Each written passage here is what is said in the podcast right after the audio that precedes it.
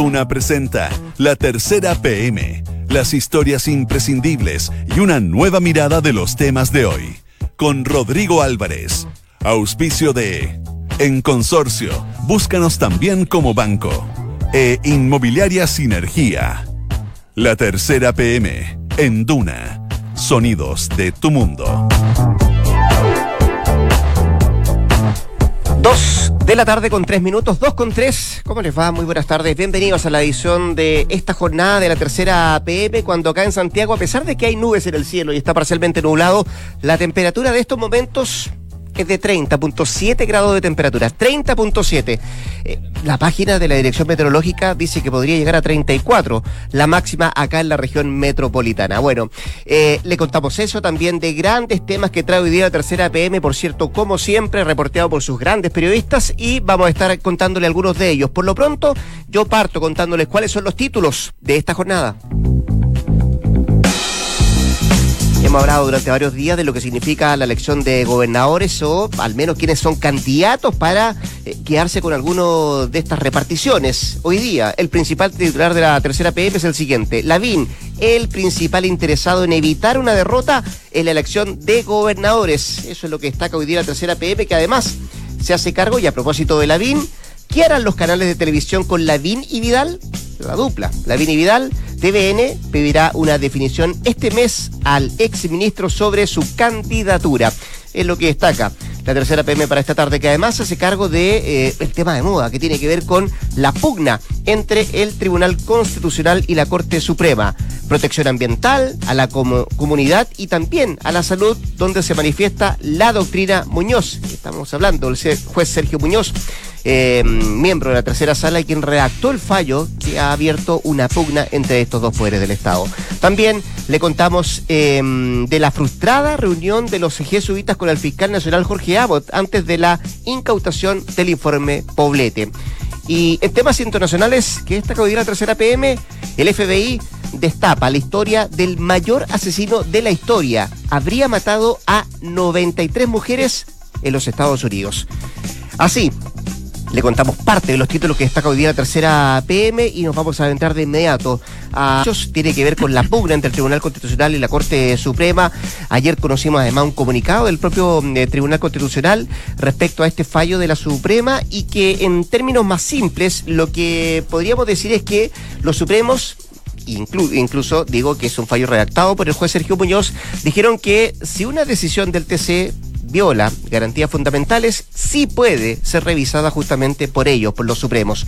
Queremos eh, hablar de este tema, por cierto, y también ir adentrándonos en la figura del juez eh, Muñoz eh, para saber, en definitiva, hasta dónde puede tener este alcance. Hoy día ya el gobierno ha dicho que le preocupa la, situación entre el TC y la Corte Suprema. Está con nosotros Víctor Rivera, periodista de Nacional de la Tercera, para contarnos de esta y otras cosas más que tienen que ver con este tema. Víctor, ¿cómo te va? Buenas tardes. Benito Rodrigo. Gracias por estar acá. lo eso sí, la figura del juez Muñoz, ¿no? El juez Muñoz, quien es el que preside la tercera sala de la Corte Suprema, la sala constitucional, eh, que se llama, eh, y que está en medio de la polémica por el fallo del lunes de, esta sala, donde se eh, señala que las resoluciones del Tribunal Constitucional sí pueden ser revisadas por, la, por, por, el Poder Judicial a través de recursos de protección que puedan entablar eventuales afectados.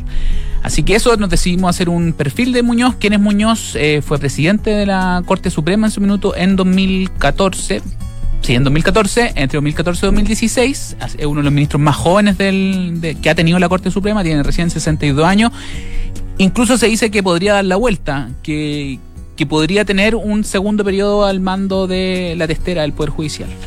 Eh, eso con la figura de... Ahora, en, lo que respecta a la jurisprudencia del, eh, del ministro Muñoz, eh, ustedes titulan hoy día Ahí se preocupa de la protección ambiental, también se preocupa de la comunidad y también de la salud.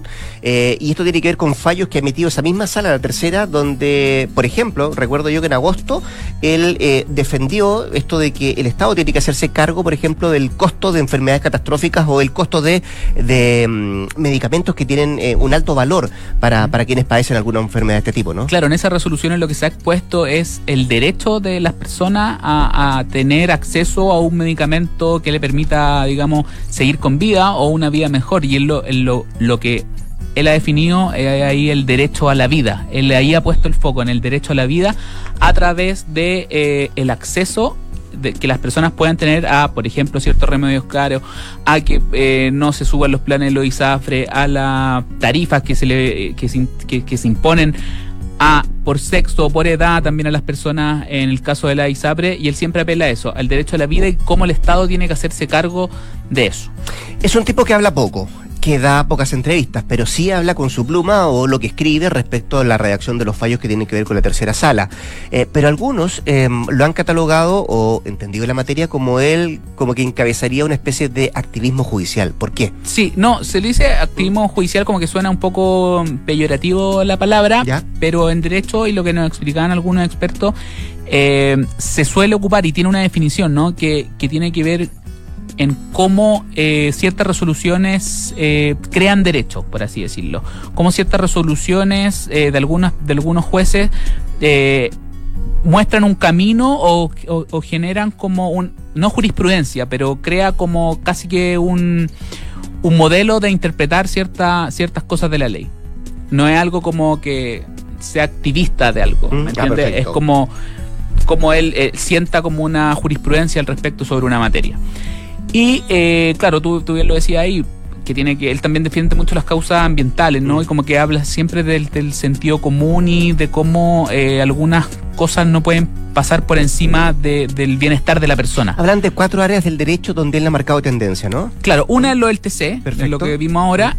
Eh, le estamos hablando del tema de la salud, eh, el tema de la protección ambiental y también de las obras públicas. Aquí hay dos ejemplos. Ya, en el caso de la protección ambiental, ¿cuál, por ejemplo? Una que se quedó en manifiesto y que fue polémica en su momento eh, fue ocurrió en mayo de este año, cuando la, misma tercera sala eh, de la Corte eh, resolvió, a- acogió nueve recursos de protección contra la empresa eh, en Quintero Puchuncaví. Perfecto.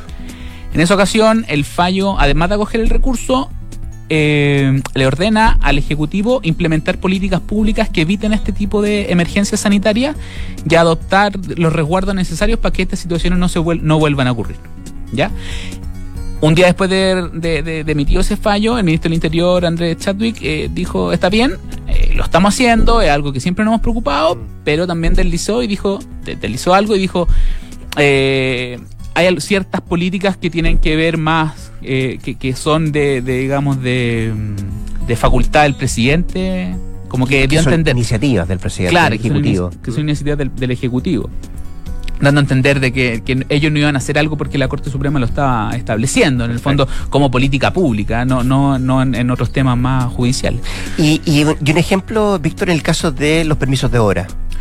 En el caso del mall Barón, Ya. en Valparaíso, año 2017, también se interpuso un recurso de protección, eh, se acogió por parte de la tercera sala y se estableció de que el mall o, o este tipo de construcciones no debían afectar a la comunidad, en el fondo, y al, al- a, a la vida cotidiana de las personas. En ese caso restringía el, el, eh, el acceso al borde costero Exacto. como primera cuestión, ¿no? Exacto, que era, y, y ahí se hablaba de un derecho a las personas a tener acceso al borde costero. Y con eh, la construcción de este mall, de alguna manera se estaba restringiendo esto. Y lo que hace la Corte Suprema es fallar a favor del recurso de protección. Acoge Bueno. el recurso de protección. Sabemos que no habla o habla poco. Habla Eh, poco. Hoy día mu- muchos colegas lo fueron a esperar ahí al despacho, no habló. No habló. No habló, habló solamente hoy día el. Bueno, habló la ministra Ibanco, que también es integrante de la tercera sala. Y eh, más temprano habló el presidente de la Corte Suprema, Haroldo Brito, quien, quien dijo que era un fallo de la tercera sala, que aquí no estaba en riesgo la convivencia entre el TC y la Corte Suprema. Recordemos que esto viene, esto, esto pasa un mes, un mes y medio después de que la presidenta del TC va a saludar al, al presidente de la Corte Suprema, Recién, asu- recién asumida, Recién además. asumir, era, nos destacaban a nosotros del Poder Judicial, esto es muy importante, están haciendo las paces, es, es la primera visita protocolar que ella tiene, antes del presidente de la República incluso. Pero bueno, ayer hab- habló el TC y también fue criticó de manera bien severa el fallo del- de la tercera sala. Esto recién comienza, recién está empezando, se viene una polémica, o ya se instaló la polémica, vamos a ver que otros actores participan de esto. Decíamos hace poco rato que también el gobierno ya emitió su opinión, que le parece muy grave lo que está pasando entre la Suprema y el Tribunal eh, Constitucional. Víctor Rivera, periodista de Nacional de la Tercera, como siempre, un millón de gracias. Vale, que estés bien. Chao. Dos de la tarde con 13 minutos. Esto es La Tercera PM con Rodrigo Álvarez. Encuentra tu futura inversión en Sinergia José Pedro Alessandri de Sinergia Inmobiliaria. Departamentos estudios de un dormitorio y de dos dormitorios con dos baños desde 3.350 UF. Anda a conocer y encuéntralos en isinergia.cl de un tiempo a esta parte, este señor que está al mi lado, don Sebastián Minay, se ha preocupado de eh, seguir muy de cerca lo que pasa con la elección para gobernadores, la diferente cantidad de candidatos, el abanico de nombres que ha aparecido, pero, pero este, este tema que aparece hoy día, la tercera PM, me llama poderosamente la atención. ¿Por qué a la Lavín le puede interesar no perder la gobernación de Santiago? Bueno, el título es el siguiente. Lavín, el principal interesado en evitar una derrota en la elección de gobernadores. Don Sebastián, ¿cómo le va? Buenas tardes. Don Rodrigo, buenas tardes. ¿Ha sentido, ¿Ha sentido los 30 grados? Eh, ¿Le ha tocado salir de este tuvimos No, pero tuvimos que colocar un poco el aire acondicionado, cinco pisos más arriba. Lo bajó, lo bajó, de los 25. Claro, claro, tuvimos que bajar un poquito porque si no iban a quedar todos más negros que yo. Oye, me quedo, me está empezando a, agarrar el gusto esto los gobernadores, pero insisto, hemos hablado cuatro veces esto y todavía queda un año. Y toda esta, esta preocupación que para algunos linda con la histeria, yo creo que ya pillamos por qué hay tanto interés que tiene que ver con el señor que tú hablabas de día, Joaquín Lavín. ¿Por qué? Eh, em, eh, eh, además, hoy día trae desplegado otro otro tema, la tercera PM, que mm. tiene que ver justamente con la dupla la Vidal. Ya, ya vamos a ver si nos adentramos sí, Sí, sí, eso, yo, tenemos tiempo. yo creo que tiene fecha de vencimiento, pero para hacerlo bien claro. Sí, pero, ¿Mm? pero en el caso, pero ¿por qué a Lavín eh, es el, que más le interesa no perder o no tener una derrota en la elección de gobernadores? No es porque él vaya a ser candidato, ¿Mm? sino que tiene que ver con este, una proyección de esta vieja premisa que siempre ha ocurrido, que, ¿sabes que La política siempre se construye también de imágenes y figuras, sean o no sean reales, mucho discurso, pero a veces los hechos acompañan esas figuras o retórica. Y esto, esta premisa desciende, por así decirlo, casi genealógicamente, si me permite, de las lecciones que han enseñado las, lecciones, las elecciones municipales. Y esta regla de que quien gana eh, en cantidad de comunas o más o en cantidad de alcaldes y que además gana en Santiago y gana las principales comunas del país, como le gusta decir a los políticos que gobiernan a más chilenas y chilenos, eh, se convierte en un predictor de quién va a ganar la presidencial, eh, un indicador del estado de ánimo de las filas, de las huestes, si quieres, eh, y, nadie le interesa perder esa mano. Eso ha ocurrido con distintos vaivenes de ida y vuelta. La última vez que estuvo Sebastián Piñera en la moneda, nunca voy a olvidar esa tarde de, septiembre, de, octubre del 2012 han comprado todo, habían, la presidencia había gastado su, dinero en un, fastuoso cóctel que tuvieron, que, quedó votado ahí porque no hubo nada que celebrar, perdieron eh, Providencia, un montón de comunas. Entonces, como ahora esta elección de alcaldes, concejales, va a coincidir con esta elección nueva que nadie parece prestarle mucha atención, que es de gobernadores regionales, es el mismo día, te van a pasar estas dos papeletas. A Joaquín Lavín le interesa, tiene otro problema ahora, que no solamente que, que, Felipe Alessandri de Renovación Nacional sea reelegido en Santiago. Como alcalde, claro. Como alcalde. Hago notar ¿Mm? que eh, el último alcalde que se religió ahí fue eh, Jaime Rabinete en 1995. Todos los otros no han, tenido la maldición de que no logran reelegirse. Ni Caneto A, ni Pablo un periodo nomás, claro. Exacto.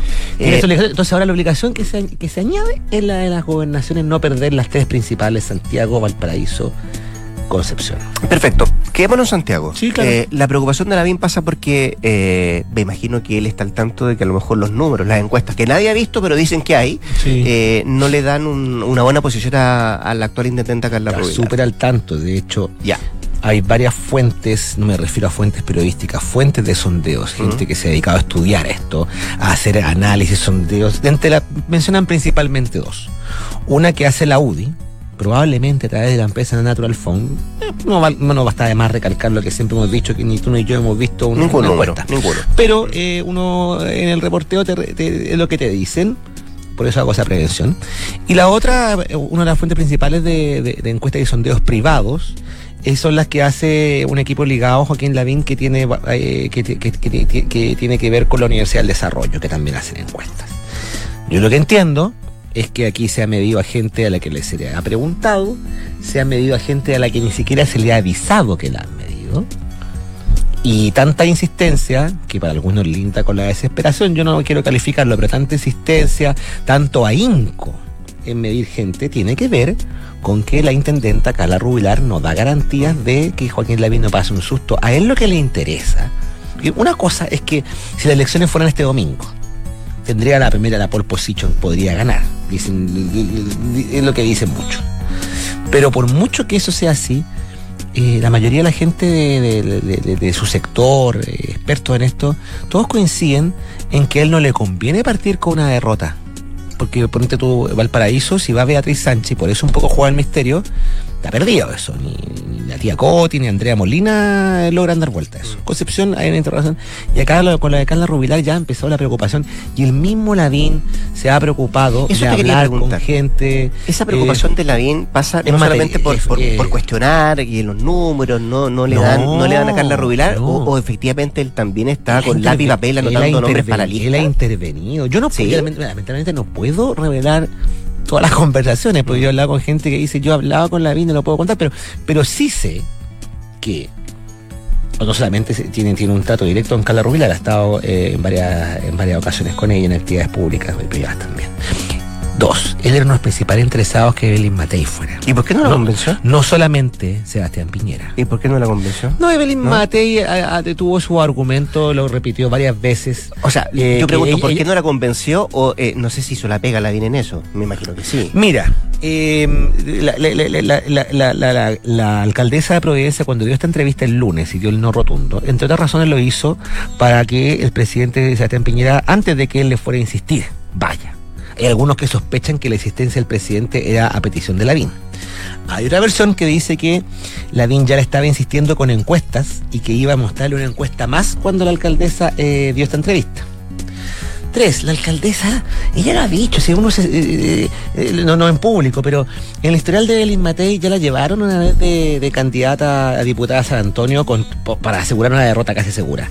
Después la llevaron de candidata a senadora a la cuarta región donde estaba amenaza de doblaje. De acuerdo, perfecto. Y luego sí. le Y pidieron la candidatura presidencial. y luego le pidieron el, comillas, sacrificio de ir a perder con Michelle Bachelet. Entonces, Evelyn Matei, una vez más, por favor. Y además, en la misma UDI dicen, bueno, ¿y por qué van a ir? No digo que lo diga Evelyn esto, pero el, el argumento de alguna de la dicen, ¿y por qué van a ir a salvar a Lavín de un problema que él mismo se inventó? En alusión a esta dupla con Vidal, que qué es lo que ha traído este problema a, la primera línea de urgencia. Entonces, ahí no, no- hay, hay- hay- hay- hay versiones cruzadas, pero efe- efectivamente estuvo el interés de Joaquín Lavín de que Evelyn fuera candidata a gobernadora, que ya sabemos que dijo que no, salvo que renuncie el 25, pero yo creo que no, ella está convencida en ser eh, eh, candidata a alcaldesa.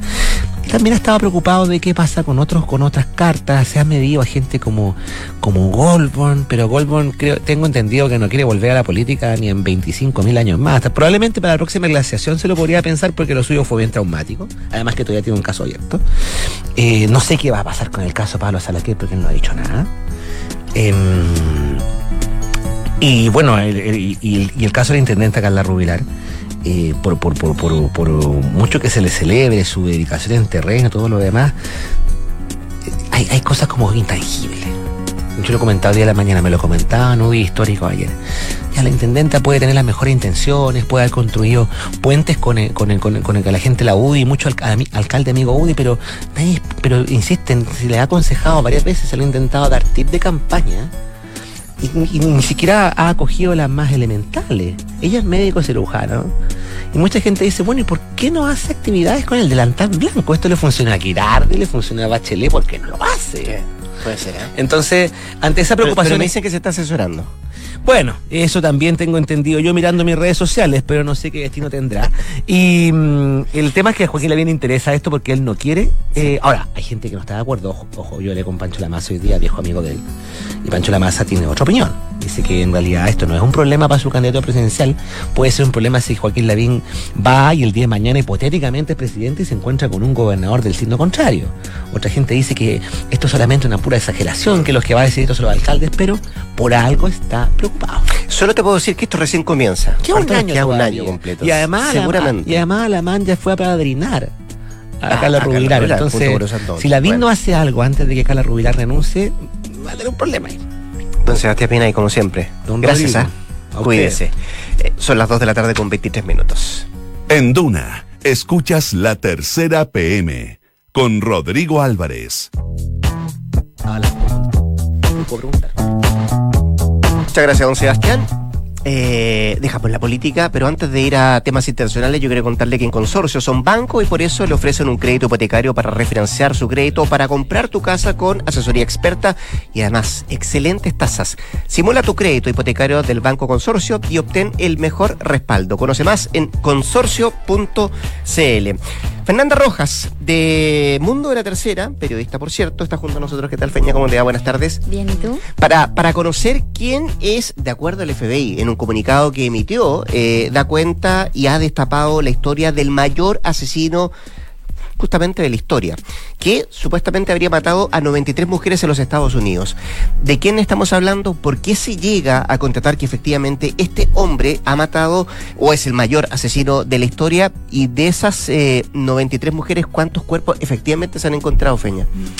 Sí, eh, esta semana el FBI sorprendió con este comunicado muy corto donde señala que Samuel Little, eh, de 79 años, es el asesino en serie que más ha cometido homicidios contra mujeres en Estados Unidos. Se reveló esto porque eh, el homicida, que actualmente cumple tres cadenas perpetuas sin ningún permiso ni ningún tipo de disminución de condena, eh, reveló que eh, no solo ha asesinado 50 mujeres como están comprobados, esos 50 cuerpos ya están confirmados, tendrían algún tipo de vínculo a través de ADN, sino que él dice que fueron 93 sus víctimas. Esto ocurre eh, el 2012, él recién es detenido por primera vez, había Pero estamos entrado... hablando de un, de un tipo que, que- que- ¿Cuál es su historial, Fernanda? Eh, entiendo que era, era, era alcohólico, que era vagabundo, que vivía eh, bajo los puentes, que no, no, no era una persona que se dedicaba a esto, sino que a lo mejor se encontró con esto. Eh, la historia de él, de, de- de quién habla? ¿De un hombre eh, dedicado a qué? Bueno, él nace en Georgia y durante los primeros años vivía en la calle. Entonces tenía estas típicas riñas eh, de borracho, eh, fue detenido varias veces, entraba y salía de la cárcel, pero siempre por delitos menores. Entonces pasaba desapercibido ante la policía o ante agencias de seguridad, por ejemplo, como el FBI. No se le había eh, incluido en algún delito de mayor gravedad hasta 2012, cuando él es detenido en Kentucky y es trasladado a California. Ahí le hacen los exámenes de ADN y lo comparan y el ADN de él estaba eh, relacionado con tres homicidios de mujeres. Ese es el patrón que él seguía. Él asesinaba a mujeres que estaban solas, que se las encontraba en la calle, se empezaba a relacionar con ellas, las invitaba a algo. Ese era su modo operandi. Ese era su modo operandi.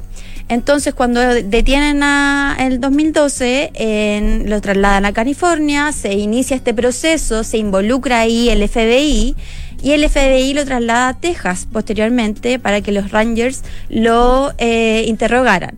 Ahí pasaron 18 meses donde este asesino en serie es interrogado y comienza a colaborar da todo tipo de detalles. eh, da nombres de las pocas que se recordaba, da fechas, da lugares. Esto se extendió por al menos dos estados. Entonces él se trasladaba por Estados Unidos a través de vehículos, a través de buses, y iba conociendo sus víctimas y iba eh, trasladándose, siguiendo su ruta. Por ejemplo, eh, algo que llama mucho la atención es que los testimonios que dio el FBI están grabados. Hay En videos. Ah, están en. YouTube. Eh, lo pueden revisar en la tercera.com. Ahí donde él le preguntan y él habla abiertamente sobre cómo conocía a las mujeres. Por ejemplo, un caso es Marianne, que la conoce, eh, creo que en Las Vegas. La ve en la calle, eh, se empiezan a... La ve, dice que la mayoría de las mujeres son mujeres de tez eh, morena, a descendencia afroamericana. Empieza a relacionarse con ella. eh, se encuentran una vez en un bar, creo, perdón, que era en Miami. Eh, se encuentran en un bar, es- hacen una segunda cita, hasta, eh, hasta ahí no habían tenido ningún problema y en la segunda cita, cuando ella se sube a su vehículo, él la estrangula hasta matarla. Y de ahí posteriormente se deshace del cuerpo y ese es el modo operandi que realizó con la mayoría de sus víctimas. Eh, Feña, ¿cuál es la, la finalidad de- del FBI de publicar estos videos? Porque entiendo que son videos con mucho, con mucho detalle que entrega este hombre Mucho respecto a estas mujeres.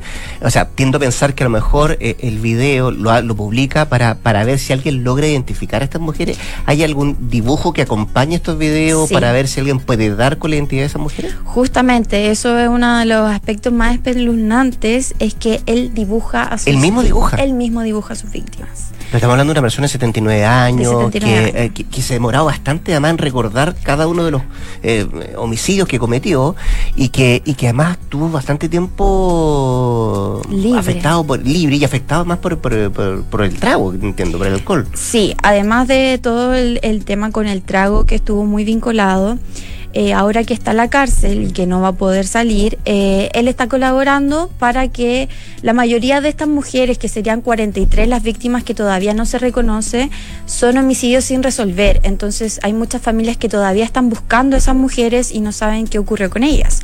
Entonces el FBI está publicando... eh, eh, los videos y los dibujos para saber si es que alguien vio a alguna de las víctimas, si es que la reconoce, como da fechas o da lugares o bares, muy puntual. Eh, alguien quizás pudo ver eso, pudo ser testigo o quizás un familiar se perdió. Entonces, en ese sentido, todavía la línea de investigación está abierta porque hay 43 cuerpos que todavía no se conoce que el todavía no se paradero. conoce el paradero, la identidad de esas personas. Eh, y lo segundo que te quería preguntar, y como última pregunta, Fernanda, eh, son 93 de las que se acuerda este personaje, Samuel Little. Eh, o sea, podían haber más.